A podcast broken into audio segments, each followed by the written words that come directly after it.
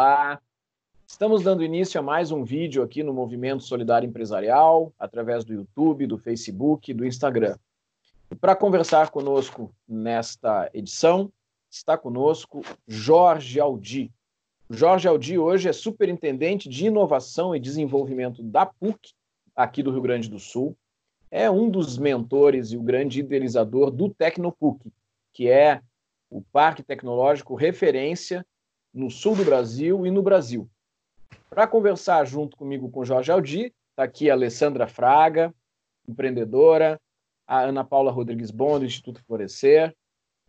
Tudo bem, Alessandra? Tudo bom, Rogério? Vou me apresentar então rapidamente. Sou Alessandra Fraga, empreendedora, consultora de imagem com foco em gestão e estratégias de imagem profissional presidente da BPW Porto Alegre.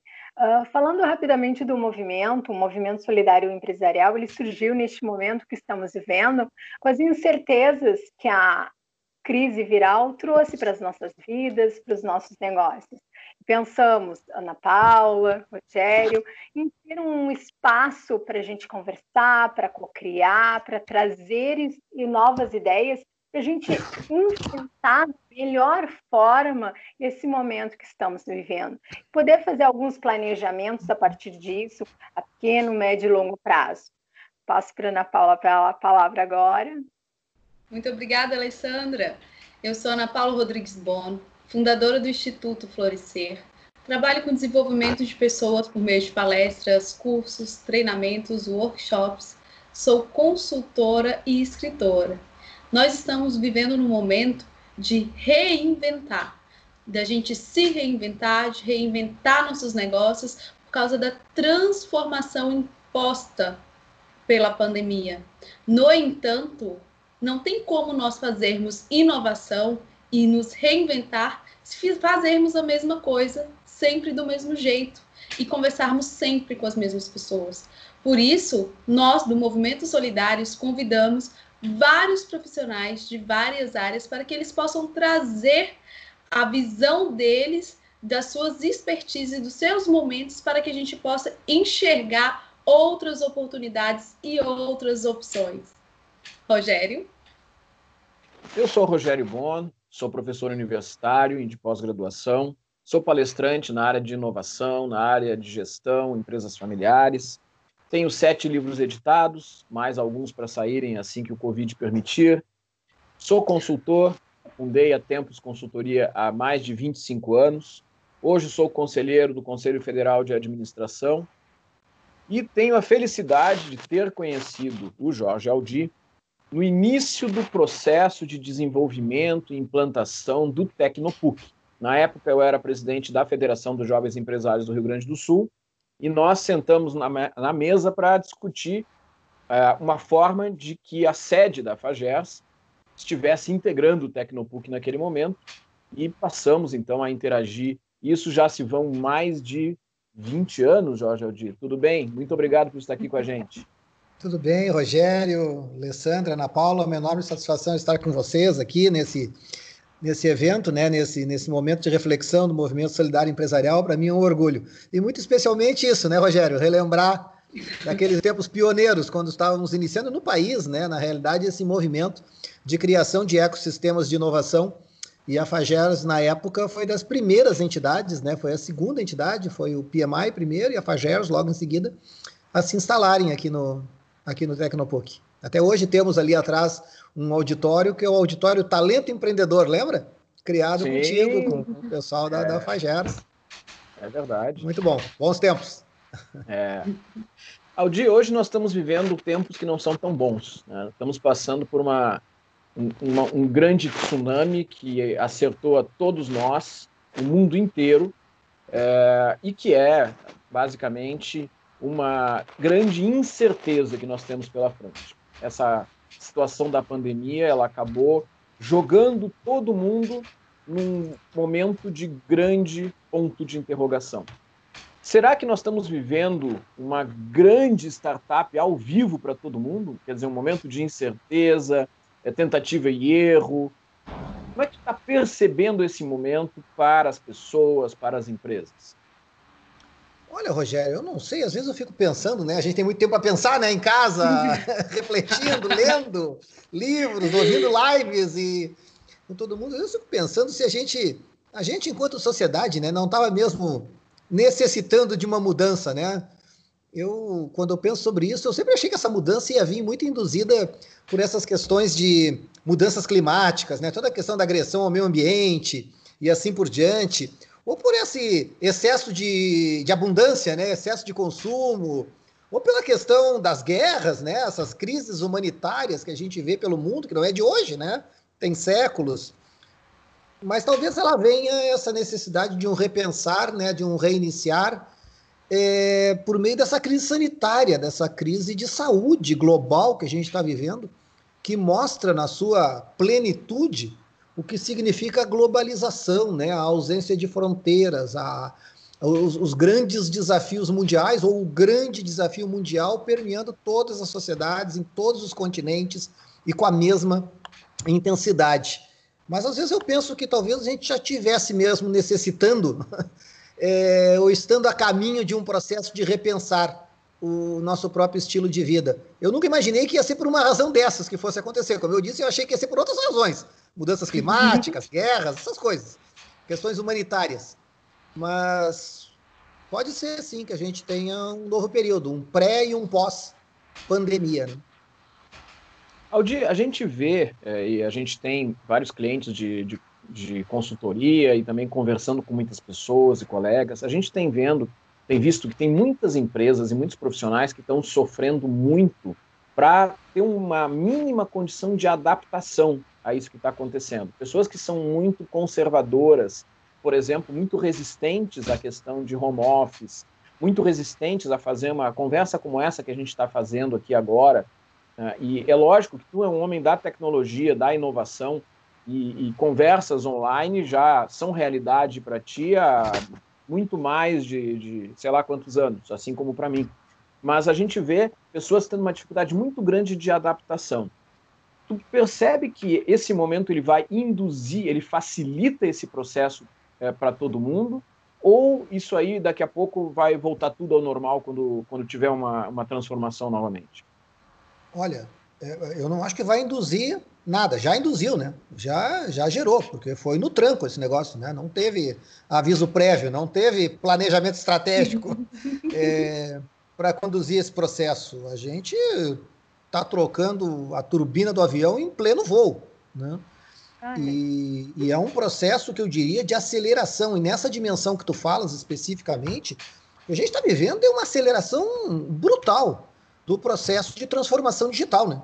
Esse processo de transformação digital que já estava em andamento, com instituições líderes, com pessoas mais atualizadas, mais inseridas nesse século XXI, isso já estava acontecendo. O que aconteceu agora foi uma super aceleração desse processo, né? E eu não acredito que as coisas vão voltar ao estado anterior, né? O estado anterior já passou, é, são águas de um rio que já passou, né? Serão águas novas que vêm aí pela frente. E esse processo de transformação digital, ele se acelera, né? Eu não tenho dúvida que nós vamos ter um, um mundo pós-pandemia, eu não diria menos global, mas vai ser uma globalização diferente. Eu acho que ele vai continuar tão globalizado como era. Nós estamos nessa situação em função da globalização também. Mas ele vai ser um global diferente. Ele vai ser um global mais local, né? Ele vai atuar nas pessoas, em todos nós, mais para dentro de nós mesmos, né? Talvez a gente esteja num, num momento assim, em função de diversas coisas que já vinham acontecendo, num limiar assim de uma nova percepção de um humanismo, né? Um, um, humanismo de atitude das pessoas perante a vida, um humanismo da forma da gente se relacionar com a natureza. Eu sempre achei que era por aí que as coisas iam mudar, né? É, um, um, humanismo assim de uma nova forma de se relacionar com a natureza e com os homens e com, com o meio ambiente, com o ecossistema, né? Um humanismo como uma, uma ideia diferente do cuidado das pessoas umas com as outras, né? Hoje a gente a gente está cuidando uns dos outros muito mais do que cuidava há dois meses atrás. Não é há dois séculos atrás, ou há 20 anos atrás, ou dois anos atrás, é dois meses atrás. Então, isso mostra uma palavra que tu usaste aí, né, que é essa questão da adaptabilidade, né? Darwin já falava disso, né? é, a capacidade da, da, da natureza, né? E, e, nossa também, mas da natureza de se adaptar, né? Nós somos partes dessa natureza, né? Essa capacidade de nos adaptarmos a uma nova realidade. Por exemplo, na minha área, Rogério, Alessandra, Ana Paula, eu não acredito que nós vamos voltar à situação que nós tínhamos antes. Hoje nós vemos em universidades, escolas no Brasil inteiro, no mundo inteiro, totalmente online. Nós passamos os últimos 20 anos discutindo se valia a pena, se era bom, se não era, é, ensino à distância, não sei o que mais. Agora não tem mais nem tempo de pensar, tá todo mundo online, assim, voando. É, claro, a gente já tinha um background nesse negócio, né, já sabia como fazer, foi uma questão de implementar. Mas foi uma aceleração desse processo, né? Cada vez mais físico-digital, né? Cada vez mais. E isso vai se refletir de uma forma muito forte em segmentos, por exemplo, educação, comércio, né? É, a Amazon já era a maior empresa de varejo do mundo antes dessa crise. Mas agora todas as outras vão se encaminhar, já estão se encaminhando, porque senão não estão trabalhando. Então a gente tem toda essa questão aí. Eu acho que esse, esse momento de mudança vem de um acúmulo de estímulos e de preocupações que, de uma forma ou de outra, já estão presentes na nossa sociedade, em cada um de nós. A surpresa talvez não seja exatamente o que está acontecendo. A surpresa é que seja uma crise sanitária, uma crise de saúde, de um vírus. Talvez seja surpresa para muita gente, mas que alguma coisa parecia que ia terminar acontecendo mais cedo ou mais tarde, ia terminar acontecendo. Então nós estamos nesse limiar, sim, de uma nova forma de nos relacionarmos, em primeiro lugar, conosco, né? Para dentro, com as outras pessoas, né? Isso que eu entendo, assim como esse humanismo, uma, uma, uma nova visão desse processo. E uma globalização menos global no sentido é, pré-pandemia, mas uma globalização diferente, uma, uma atuação local mais forte, um, um local mais local e um mais para dentro das pessoas. E, claro, se isso afeta as pessoas, se nos afeta, afeta as empresas, porque as empresas são pessoas, né? Então, afeta tudo, é uma cadeia. É um que, que eu acredito muito que alguma coisa vai acontecer. Eu acho muito cedo para imaginar o que, que vai ser, mas que, que, que, alguma coisa.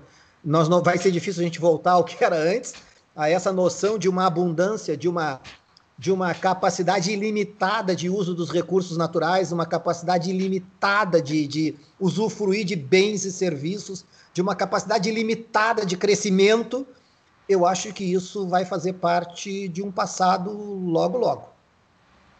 Aldir, tu, tu entendes que é, um ambiente como o Tecnopuc ou outros parques tecnológicos, eles favorecem a transformação no sentido que tu estás trazendo? Ou seja, a existência desses ambientes faz com que as cidades, é, com que as empresas, com que as pessoas consigam se adaptar mais rapidamente a esse tipo de transformação? Porque a gente vem falando há bastante tempo de smart cities, né? É, a gente vem falando há bastante tempo de conexões à distância, como a gente está falando agora. Né? Qual é o, papel que a gente enxerga de, do, do ambiente é, de parques tecnológicos numa situação como essa? Rogério, qual é, a, qual é o, o, traço mais forte é, de um ecossistema de inovação, né? de, um, de um ambiente de inovação? É exatamente a característica de cluster, né? de, de é, pessoas, segmentos, de negócio atuando em conjunto, desenvolvendo soluções em conjunto, trabalho cooperativo, colaboração. Isso é esse novo humanismo que eu acho que vai direcionar a nossa vida mais para frente. Esses ecossistemas de inovação, eles são a própria materialização do que significa isso. O que eu acho é que não vai ser mais, Rogério, cada vez menos vai ser essa visão de ecossistema fechado, como o próprio Tecnopuc, por exemplo, que tu entra e passa pela por uma cancela, assim, para apresenta um crachá e assim por diante. Eu acho que esse conceito, essa visão de ecossistema de inovação vai transbordar para as cidades. Ou seja, o território, seja ele qual for, um bairro, uma cidade, uma quadra, uma, uma empresa, um território, um espaço de trabalho cooperativo, conjunto. Eu acho que isso é muito forte, né? Porque e isso está muito associado quando a gente pensa em ecossistemas de inovação, a gente pensa naquela visão da quádrupla hélice, né? Universidade, empresa, governo e sociedade civil. Bom, o governo está aí, né? As empresas, sociedade civil. Eu acho que eu não me lembro, nos meus 57 anos, eu não me lembro de ter ficado tão claro para a sociedade em geral a importância da ciência como agora. A gente ouve toda hora a discussão de não, isso aqui são dados científicos, a gente está tomando decisão baseado na ciência. Nunca foi tão clara para a sociedade, para a população em geral, a importância da ciência para lidar com os problemas desse mundo complexo que a gente vive. O, o Covid-19, essa doença, a, a, essa pandemia, é uma questão muito complexa. E soluções complexas exigem, aliás, problemas complexos exigem soluções complexas. Soluções complexas exigem atuação interdisciplinar, multidisciplinar, gente com formações diferentes. Nós vivemos uma crise de saúde, sim, mas vivemos uma, uma crise de, de gestão do, do, dos ambientes de saúde, dos hospitais, uma crise econômica, uma crise do trabalho, tudo isso junto. É muito complexo. Eu não resolvo é, um problema complexo com soluções simples ou com uma visão única. Ecossistemas de inovação, eles exatamente se caracterizam por essa criação de espaços físicos ou virtuais, cada vez mais virtuais, que realmente possibilitam o cruzamento das hélices, né, as, as hélices em movimento, em transição da academia, da ciência, né, da universidade, das empresas, do governo e da sociedade civil organizada. O que eu acho é que esses espaços não vão poder mais ser esses espaços fechados. Eles vão ter que transbordar para a cidade inteira, para um território inteiro. E a gente vê, né, os países, as regiões, os estados que melhor estão enfrentando, pelo menos até agora, com os dados que se tem até agora. Essa situação são aquelas onde há uma maior capacidade de articulação, de cooperação. Né? Nós temos um dilema hoje a nível nacional, em função da ausência de alguns desses atributos. Nós temos uma situação aqui no nosso estado um pouco mais favorável. Nós temos aqui no estado uma, uma articulação de atores públicos, privados, acadêmicos, da sociedade civil que nos orgulha, pelo menos me orgulha. O que eu vejo que está acontecendo aqui no estado, na cidade de Porto Alegre, me orgulha enquanto cidadão, né? É, na forma de nos, nos, nos, articularmos num momento como esse. Né? Então, ecossistemas de inovação tem a ver com isso, tem a ver com gente diferente, pessoas dos mais diferentes tipos, visões, ideias, né? formações, é, atuando juntos com empresas grandes, pequenas, startups, é, é, aquela metáfora da rainforest, né, da floresta tropical. Tem de tudo, desde árvores centenárias até grama. Tudo junto, tudo num mesmo ecossistema, essa metáfora da vida, né, do, do, do, do ecossistema que vem da biologia. Ana Paula. Obrigada, Rogério. Jorge, eu ouvindo você falando tudo isso, uh, o que, que aconteceu? A gente teve uma mudança muito rápida por causa da pandemia e houve uma migração muito grande para a tecnologia, para a internet, para o virtual. E o que, que a gente percebe? As empresas, as pessoas não estavam preparadas para absorver esta mudança e nem atuar nesta mudança. Muitas empresas ainda não estavam tecnológicas, não estavam virtual, não sabiam como trabalhar em home office. A gente viu muito isso até mesmo com os nossos clientes. E o que acontece? Essa questão da adaptação, ela traz muitos benefícios, mas também tem vários lados. Por exemplo, como as empresas não estavam preparadas para essa migração tão rápida de pulo virtual de tantas pessoas, de tanta empresa, a, a, própria internet não está conseguindo é, gerar suficiente para toda a demanda. A gente mesmo passa de vez em quando por alguns problemas porque a gente não tem banda suficiente para fazer uma gravação e várias pessoas estão sofrendo por, por isso, pelo excesso do uso, todo mundo junto na internet, porque as empresas também não estavam preparadas para gerar essa quantidade de internet. Essa é uma das questões. Outras foi rapidamente até mesmo a questão do trabalho. Começamos a trabalhar em home office, as empresas começaram a pensar melhor na questão da empregabilidade em home office e gerando uma possibilidade de um novo modelo de contrato de empregatício.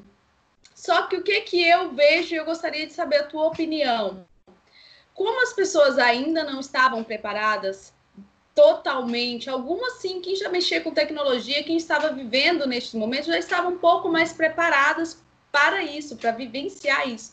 mas em grande maioria não. E eu percebi que houve um distanciamento, vamos colocar assim, de classes, de pessoas que estavam com mindset mais desenvolvido para tecnologia, para informação, para internet, para trabalhar neste mundo virtual, e a maioria nem tanto. E o que, que eu percebo? Que na criação desses novos modelos, uh, vai gerar inicialmente um distanciamento dessas pessoas que conseguiram migrar rapidamente para aquelas pessoas que não conseguiram, mesmo porque ainda não tem estrutura.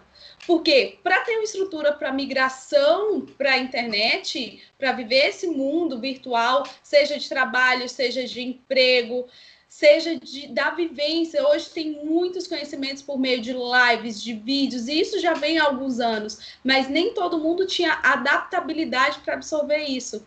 E eu estou percebendo que muitas pessoas não estão conseguindo acompanhar essa mudança, sabe? Porque foi muito rápido. E eu tô vendo quem se adaptou correndo na frente, desenvolvendo e muitas pessoas ficando porque ainda não conseguiram alcançar. Muitas pessoas não têm computador em casa, muitas pessoas não têm uma internet com uma banda boa que consegue executar atividades de casa.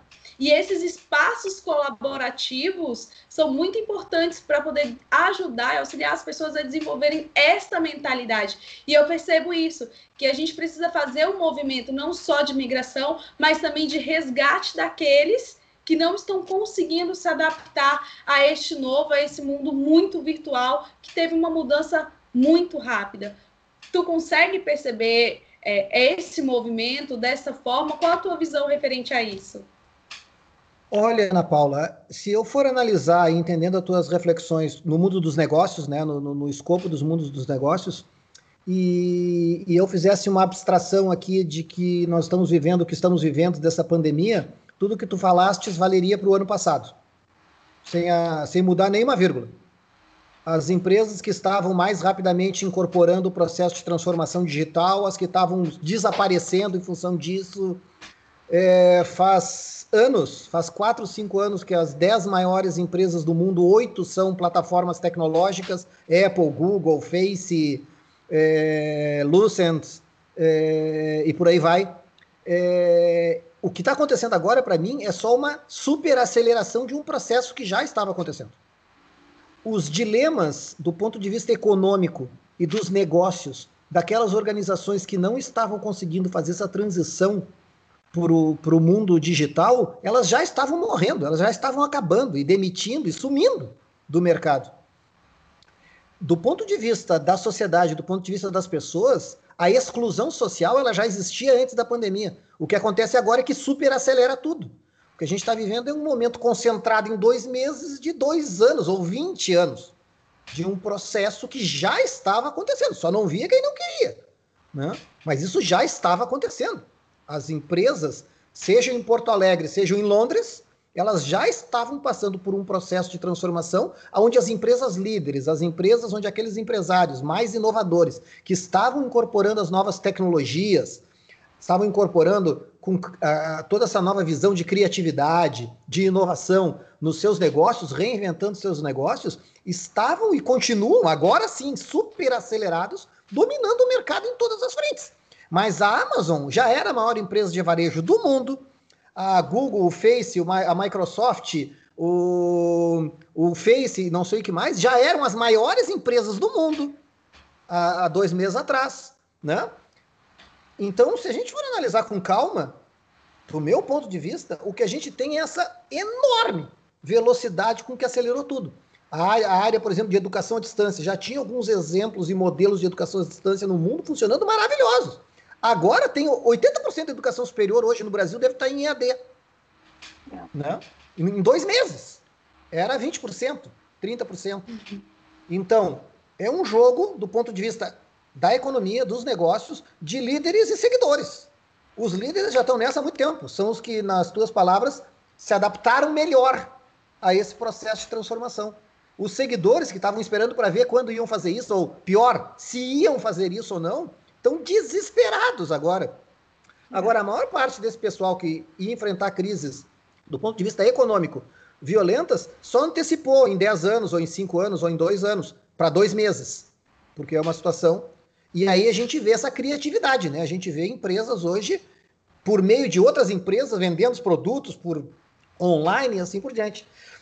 Então nós temos uma, uma questão. Há quantos anos a gente fala, nós, vocês, há quantos anos a gente fala que a gente vive num mundo de mudanças? Há quantos anos o Taleb escreveu o Cisne Negro? Há, quantos anos a gente fala de transformação digital? Há quantos anos a gente fala da necessidade de se reinventar, de se reposicionar num mundo em profunda transformação? Bom, tá aí ela, né? Tá aí ela. Não era da onde a gente esperava e do jeito que a gente esperava, mas não dá para dizer que é uma surpresa, assim, né? E eu não estou falando do Bill Gates, que há cinco anos atrás disse que havia um vírus é, para acabar com a festa, né? Eu estou falando desse mundo que tu falaste, desse mundo dos negócios. Então, é um jogo de líderes e seguidores, né? É, só que agora super acelerado, né? É essa aceleração de uma transformação digital que já estava acontecendo, não é uma novidade que apareceu agora. Pra... Essa não é a novidade, a novidade é o vírus. A novidade é o Covid-19, a doença. Isso sim é a novidade. Né? Agora, esses atributos, vamos dizer assim, de flexibilidade, resiliência, isso já era algo absolutamente fundamental para qualquer pessoa que se entendia ou qualquer empresa dita inovadora. Né? A sua capacidade de ser flexível, de ser adaptativa à realidade, de transformar o seu entorno, a sua a, a necessidade do empreendedor, das pessoas serem resilientes, porque para cada boa ideia de mudança, tu tem 50 te dizendo por que, que não vai funcionar. Né? Aquelas pessoas que têm resiliência, capacidade de enfrentar os desafios com perseverança e, e, vencer e transformar. Talvez o que a gente tem agora é um terceiro atributo igualmente importante que a gente não falava tanto, que eu tenho dito que é equilíbrio emocional, né? Porque nesse momento, se tu não tem um pouco de calma e equilíbrio emocional, tu entra em pânico, né? Tu, tu entra em alfa. E isso é muito perigoso, é perigoso pessoalmente, do ponto de vista de saúde mental, e é perigoso institucionalmente de propagar dentro de uma instituição o pânico, né? Que não é só o emprego, é muito mais do que isso. Então, essa questão do equilíbrio emocional, além da flexibilidade e da resiliência, me parece ser hoje, isso sim, um atributo absolutamente fundamental, ou seja, as lideranças, as empresas, por meio de suas lideranças, manterem aquela calma necessária para dinamicamente lerem o ambiente e as mudanças do ambiente e irem se reposicionando flexivelmente, se adaptando, ajustando, encontrando novas oportunidades com resiliência, com persistência para seguir em frente, né, para seguir a caminhada, para seguir a trajetória. Alessandra Fraga. O dia ouvindo tu falar, eu estava pensando aqui, uh, eu trabalho com negócios colaborativos e sustentabilidade há mais ou menos 10 anos. E realmente, e, e, esses ecossistemas, esses movimentos uh, acontecem já há muito tempo, né? E alguns futuristas, né, que vêm prevendo que, que, a gente ia ter uma grande mudança até 2028, até 2030. E como tu disse, eu também pensei que era algum, alguma coisa, um tsunami, um desastre, alguma coisa que viesse e impactasse no nosso meio ambiente, porque até porque eu sigo essa linha, né?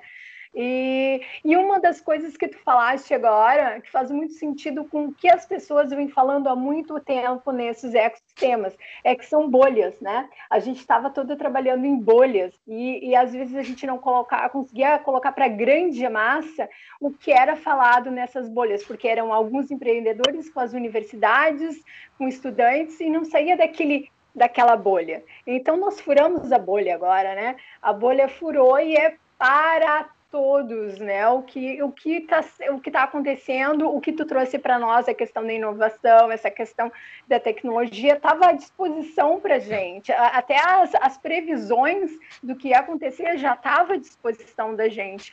Ou de um grupo dentro da bolha. Agora é para todos.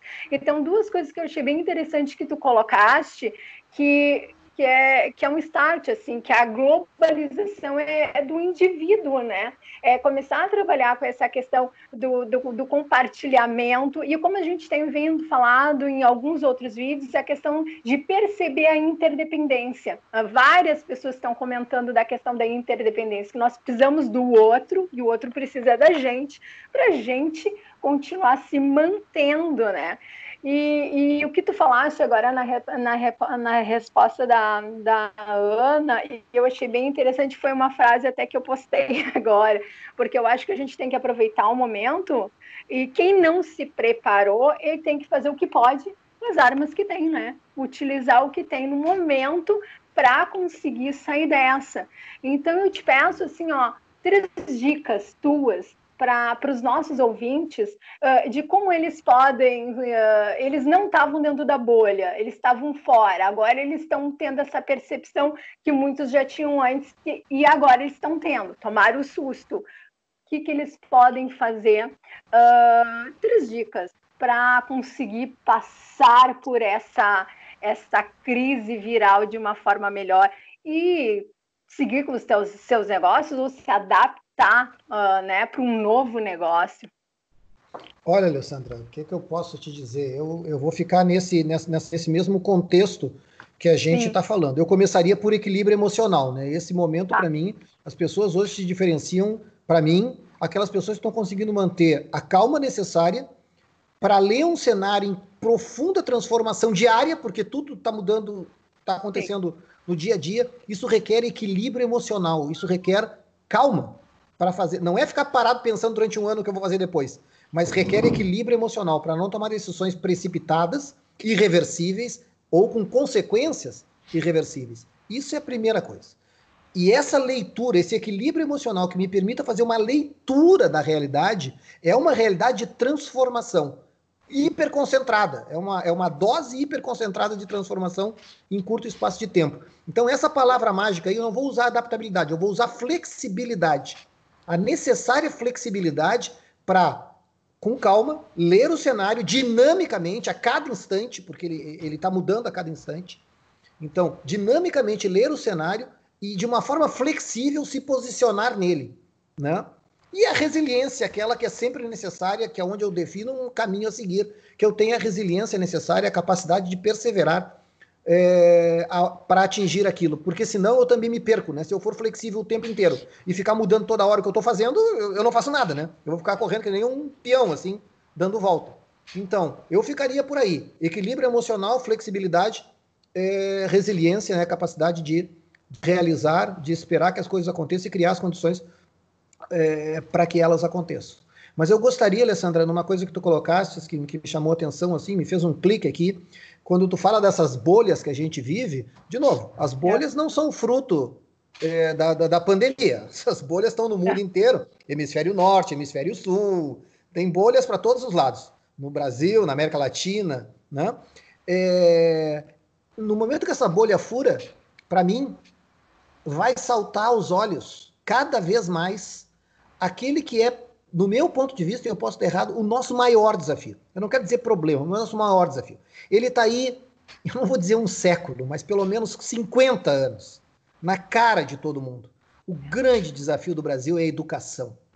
É. Essa dificuldade das pessoas terem equilíbrio, flexibilidade, resiliência, está alicerçado numa noção muito simples. 18%, 18% da população brasileira 18% da população entre 18 e 24 anos tem educação superior, está na educação superior. Os nossos jovens estão na rua, eles não estão estudando. 18% só não é um índice pior que o Haiti na América Latina. Haiti na América Latina. Na hora que essa bolha fura, a gente vai se dar conta que fora das bolhas, as bolhas somos nós, os 18%. Os 18% da população brasileira, educação superior, nós somos as bolhas. Na hora que ela fura, tu vai olhar para uma população dos outros 82% e vai dizer agora tu tem que ser inovador, flexível, dinâmico, uhum. é, resiliente, criativo. E tu tá falando com um camarada que não tem formação, ele, ele, ele, ele, não, tem, ele não sabe nem falar português. Ele não sabe somar. Esse, é, é, essa bolha vai escancarar o grande desafio brasileiro que é a educação. E eu espero que a gente consiga nessa área, já que não fizemos nos períodos de bonança, nos períodos de. nas décadas passadas, que a gente consiga, os líderes nossos, governantes, consigam entender que o Brasil tem um só grande desafio, só um, que é a educação. Desde a educação básica até a educação superior. O resto tudo é consequência. É verdade. Então, isso aí é o nosso. Este é o nosso drama. Né? E, e, e é isso que para mim explica as bolhas que nós sempre tivemos. Né? E é aí que estão, aí voltando para a pergunta da Ana Paula, quando a Ana Paula perguntou, ah, tem alguns que se adaptam melhor, outros... Sim, aqueles que estão melhor preparados, aqueles que estão educados, aqueles que estudaram, que fizeram graduação, pós-graduação, aprenderam, esses estão preparados. Os outros, não sei, estão desesperados ou estão perdidos. Isso é a responsabilidade nossa como nação, como sociedade, já que os nossos governantes não fizeram até hoje, de gerar uma demanda social de tal intensidade que realmente nós iniciamos uma transformação do Brasil aonde ele tem que ser transformado. E é fácil, porque é uma coisa só, educação. Exato. Aldi, essa tua visão é, é claro que ela é, é, é difícil entender como é que tem pessoas que defendem o oposto disso, ou tem pessoas que não, não se preocupam com essa questão de educação de base. Uh, lamentavelmente, a gente tem essa realidade há muito tempo. Falaste, há, há muito tempo no Brasil isso vem se perpetuando e, e, temos alguns avanços, mas são muito tímidos nessa questão da educação. Mas eu quero te trazer também uma outra questão, que são um momento de posições extremadas que a gente tem. Não estou falando nem politicamente, que politicamente eh, já, já, já há algum tempo isso está acontecendo, mas a, até mesmo nessa realidade que a gente está vivendo. Hoje mesmo, nós estamos aí nos encaminhando para a segunda metade do mês de maio e tem algumas notícias assim que são é, diametralmente opostas. Né? De um lado, dizendo, olha, provavelmente nas, na próxima década não vai haver vacina, e traz o exemplo da AIDS, que há 30 anos existe, não teve vacina, e, portanto, é provável que não tenhamos vacina. De outra parte, tem uma empresa chinesa que já patenteou o nome da nova vacina do coronavírus. Notícia de hoje. Patenteado o nome. Né, de tão certos que eles estão de que ah, daqui a alguns meses vão estar. Então, essa questão de, de posições extremadas, do negacionismo, não, não existe nada, né? A gente vê o presidente aí do, da Bielorrússia e do Uzbequistão, que estão inclusive proibindo que se fale de coronavírus. Não existe coronavírus aqui, ó. Quem tiver coronavírus vai ser preso. Quem disser que tem, vai ser preso. Quem estiver usando máscara vai ser preso. E de outro tem lado. exemplo mais pessoas... perto que os, que os Bequistão disso aí, mas tudo bem. Tem, tem mais perto que os Bequistão. Né? Tem. E de outro lado, aquelas pessoas que não saem da sua bolha é, super preparada ali é dentro do, do, meu quarto, não é nem de casa. Não, eu não estou infectado, não tem nada, mas eu não vou sair daqui porque agora eu tenho medo de tudo. Estava lendo uma outra matéria que a pessoa dizendo o seguinte: eu tenho medo do pó agora, porque o pó eu ouvi dizer que tem como transmitir o coronavírus, então eu nunca mais vou poder sair de casa, eu tenho que ficar limpando o tempo todo a minha casa. Essas questões extremadas têm a ver com falta de preparo e falta de educação, para a pessoa minimamente ter o senso crítico de ler as coisas e dizer, olha, não faz sentido isso, também não faz sentido aquilo. Vamos buscar fontes mais confiáveis para tomar, para desenvolver a minha percepção sobre isso. Olha, Rogério, eu vou para aquela primeira, quando a Alessandra fez aquela pergunta das três, é, eu vou para aquela primeira. O que a gente está vivendo hoje, é, para mim, assim, ó, é, é, eu não consigo pensar em outra coisa, é equilíbrio emocional. Tem gente é. que não consegue ter o um mínimo de equilíbrio, de calma, de, de, de, de ponderação para ler o cenário. E eu até entendo, porque o cenário realmente, como tu disseste, ele é dinâmico, ele está alterando, antes alterava mensalmente, ele agora altera de hora em hora, né? A cada 20 minutos. Como é que é o programa aquele? A cada 20 minutos tudo pode uhum. mudar. Nós estamos vivendo na prática. O a cada 20 é. minutos tudo pode mudar. E tem gente que simplesmente entra em alfa, não consegue. Não consegue lidar com essa dinamicidade é, dos cenários e das, e das perspectivas. Eu acho que essa questão dos extremos que a gente vive, me desculpe, mas para mim são pessoas que não têm o um mínimo de equilíbrio emocional que permita que elas consigam, com calma e sem desespero nem para um lado nem para o outro, é, analisar o quadro e dar tempo para que as coisas começam a evoluir, se posicionando adequadamente nisso. Né? E essas pessoas, elas, muitas delas, quantas pessoas a gente já não viu? Eu tenho vezes que eu vejo a televisão, ouço o rádio, e eu fico olhando assim, não é possível, eu conheci esse cara aí, como eu, não sei porque ele ficou desse jeito aí, não, não era assim. É, então, por isso que eu, eu, até dois meses atrás, quando me perguntavam qualquer coisa da minha área aqui, inovação, ecossistema, eu nunca usei a palavra equilíbrio emocional, nunca falei sobre isso na vida. Hoje, para mim, parece a coisa mais importante. É a primeira coisa que eu falo quando me perguntam, eu digo para minha equipe aqui, calma, pessoal, calma, o mundo não vai acabar, calma, vamos com calma aqui. As coisas, então, é, equilíbrio emocional hoje virou para mim a principal, o principal atributo é, para uma análise minimamente coerente, que faça sentido, sabe? Que dê tempo para as coisas acontecer. porque talvez a vacina não esteja descoberta já na China, mas também talvez ela não demore 10 anos para ser descoberta. Então, em qualquer um dos dois casos, igual a gente tem que lidar com o dia a dia e o que vai acontecer até que a vacina chegue no meu ombro. Então não adianta eu entrar em pânico, porque eu não vou resolver nada, eu vou piorar a situação. Então, equilíbrio emocional, item número um. Depois, o resto. Aldi, a gente está chegando no fim da nossa conversa e eu vou fazer uma rodada final aí para os comentários da Ana Paula, da Alessandra, e depois a gente passa para ti para deixar uma mensagem para quem está nos assistindo aí pelo YouTube, pelo Facebook e conectado através do Instagram. Então, Ana Paula Rodrigues Bom, do Instituto Florescer. Obrigada, Rogério. Jorge, muita gratidão por ter aceito o convite, por ter trazido as tuas palavras, as tuas visões referentes a essas questões que a gente tem dúvida e que a gente coloca. Gostei muito da, do teu posicionamento quanto à educação, porque eu acredito que a única coisa que vai diminuir o distanciamento daqueles que aceleraram e tiveram possibilidade de se adaptar, daqueles que não conseguiram, tá a ligação entre é, educação entre esses dois pontos. O equilíbrio emocional é importante para até mesmo ter noção do que é o equilíbrio emocional, a gente tem a necessidade de ter educação. Porque nem, nem o conceito e nem a vivência de se ter um equilíbrio emocional não chega às pessoas que não conseguirem chegar a este conhecimento. Muita gratidão. Eu espero a gente possa contar com você sempre em outros momentos, em outras atividades e que possamos nos ver, se Deus quiser, e logo em breve, numa melhor situação. Muita gratidão. Eu que agradeço. Alessandra. Eu também quero só agradecer o Aldi que veio trazer para gente uh, visões totalmente diferentes da que a gente já tinha conversado e mostrar que realmente é a educação que vai fazer a diferença, vai, é a educação unida, como tu falou, com a inteligência emocional. Ah, com, na verdade, não. Com, com, a capacidade de avaliar melhor, te vai te dar inteligência emocional. Porque realmente a gente apostar em a cheque o tempo inteiro, né? Só para complementar o que o Rogério e tu comentaste, outro dia eu estava vendo um tele, telejornal falando assim: inicial o telejornal dizendo uma pessoa morre de coronavírus numa cidade que não tem coronavírus. Então, como ele adquiriu. como aconteceu. então, isso causa pânico realmente nas pessoas. Então, a gente tem que ter muita inteligência emocional para ter esse discernimento.